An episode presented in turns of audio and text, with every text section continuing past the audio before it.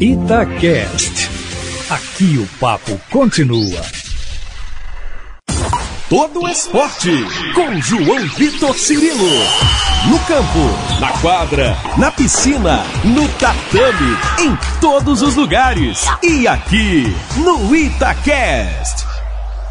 Fala pessoal, um abraço para você que está acompanhando a cobertura olímpica da Itatiaia. Estamos chegando com detalhes, mais um vídeo para você, mais uma edição do podcast Todo Esporte Olímpico em um dia que foi especial para o Brasil. A gente vai projetar o dia 3 de disputas dos jogos, após a cerimônia de abertura, a contagem oficial já chegando ao dia 3. Mas antes disso, é importante a gente recapitular o que aconteceu no dia 2, nesse domingo, no horário de Tóquio, que tivemos as primeiras medalhas para o time Brasil.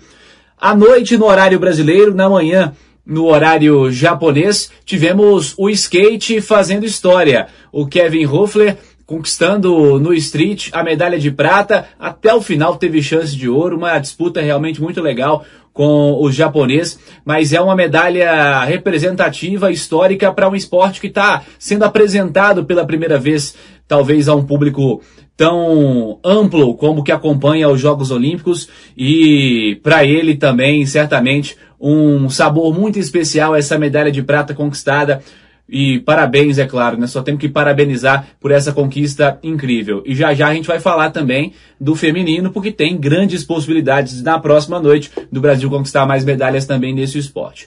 A outra medalha conquistada pelo Brasil foi um bronze do Cargnin no judô. Ele que começou a disputa da sua categoria, que foi o segundo dia do judô, ao lado da Larissa Pimenta, que acabou não avançando da segunda luta, no chaveamento acabou não dando muita sorte, mas o Cargnin foi avançando.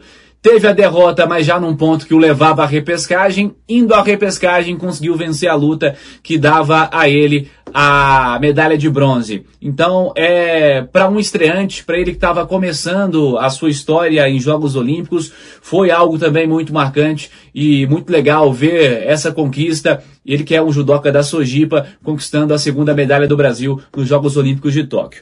Além disso, tivemos alguns outros resultados importantes que a gente pode destacar também, por exemplo, a Rebeca Andrade se classificando para três finais que ela ainda vai disputar, a Flávia Saraiva também se classificando para uma final. Lembrando que há uma diferença entre o masculino e o feminino na ginástica brasileira. No masculino, o Brasil conseguiu se classificar também por equipes para os Jogos Olímpicos, né, para tentar essa disputa. Acabou com a disputa começando, não conseguindo a sua vaga para as finais, apenas nas disputas individuais. Mas é muito legal ver as meninas representando o Brasil também, e agora sorte a elas nessas finais. E a Rebeca, o destaque absoluto, com a presença em três finais. Quem sabe tenhamos chances de medalhas também na ginástica artística feminina. Temos o Lucas Vertain conquistando a vaga nas semifinais do Remo no esquife simples, está buscando aí, quem sabe, uma medalha inédita para o país. Ele tem só 23 anos, está na sua primeira edição olímpica também. Tivemos no surf todo mundo se classificando. Gabriel Medina, Ítalo Ferreira, Tatiana Weston Webb, a Silvana Lima, todo mundo nas oitavas de final vão ser disputadas na próxima noite no surf também. A Ana Sátila, pela primeira vez após três edições olímpicas, se classificando às semifinais na canoagem slalom.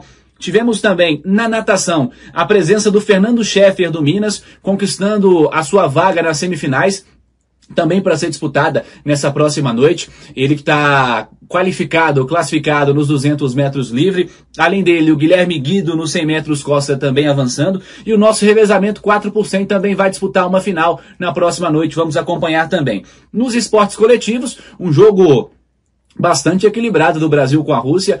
Pudemos acompanhar no feminino foi a estreia, até um empate comemorado por se tratar da atual campeã olímpica nessa modalidade. Estreia com vitória também no vôlei de praia do Evandro e do Bruno Schmidt. E para fechar, tivemos na manhã a seleção brasileira feminina de vôlei largando com vitória contra a Coreia do Sul 3 sets a 0. O terceiro set talvez com um pouco mais de dificuldade no começo, mas uma vitória protocolar, assim como foi na seleção masculina na sua estreia. Vamos passar a programação então do dia 3, começando cedo, nesse domingo, a partir das seis e meia da tarde, seis e meia da manhã, no horário de Tóquio, já na segunda-feira, o triatlo com Manuel Messias, nosso único representante, vai tentar surpreender aí pelo Brasil no triatlo, tentando buscar uma medalha. Temos a partir das sete mais uma rodada no surf, como dissemos, com os brasileiros enfrentando a fase oitavas final. Agora também podemos ter, muito em breve, notícias importantes, notícias positivas nesse esporte. Às nove horas, mais um desafio para o handball, handball masculino, com um forte adversário pela frente, a seleção francesa. E o Brasil vai precisar vencer daqui para frente porque perdeu na primeira rodada para a Noruega e agora tem essa esse desafio enorme contra a seleção francesa. Às 9 horas começa a grande expectativa, a disputa no skate street feminino, com Pamela Rosa, com Letícia Buffoni, com Raíssa Leal, é chance de medalha para o Brasil ainda nesta noite, ainda nessa virada de domingo para segunda-feira, início do dia da segunda-feira em Tóquio.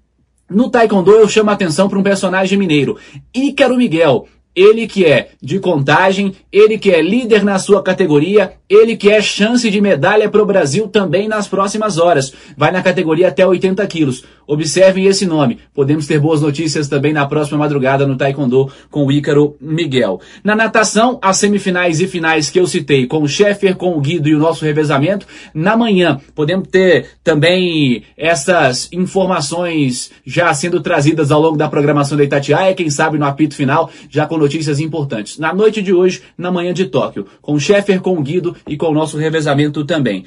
No judô, Hoje o nosso personagem, aliás, ontem tivemos essa medalha no judô, quem sabe hoje uma nova surpresa com Eduardo Barbosa, na categoria até 73 quilos. No feminino não tem, lembrando que a Rafaela Silva está suspensa por doping, não temos uma mulher entre as brasileiras classificadas para esse terceiro dia do judô.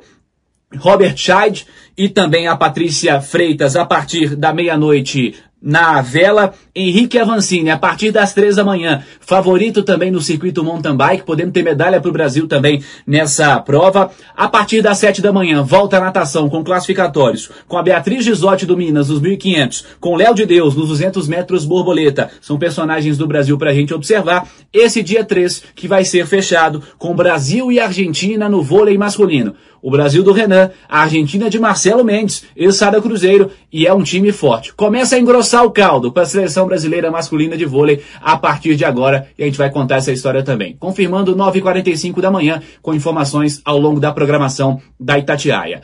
Para você que nos acompanha, um grande abraço. Voltamos amanhã com mais uma edição do podcast Todo Esporte Olímpico, e acho que voltamos com informações de medalha no próximo balanço que vamos fazer. Combinado? Abraço para você também que nos acompanha nas redes sociais.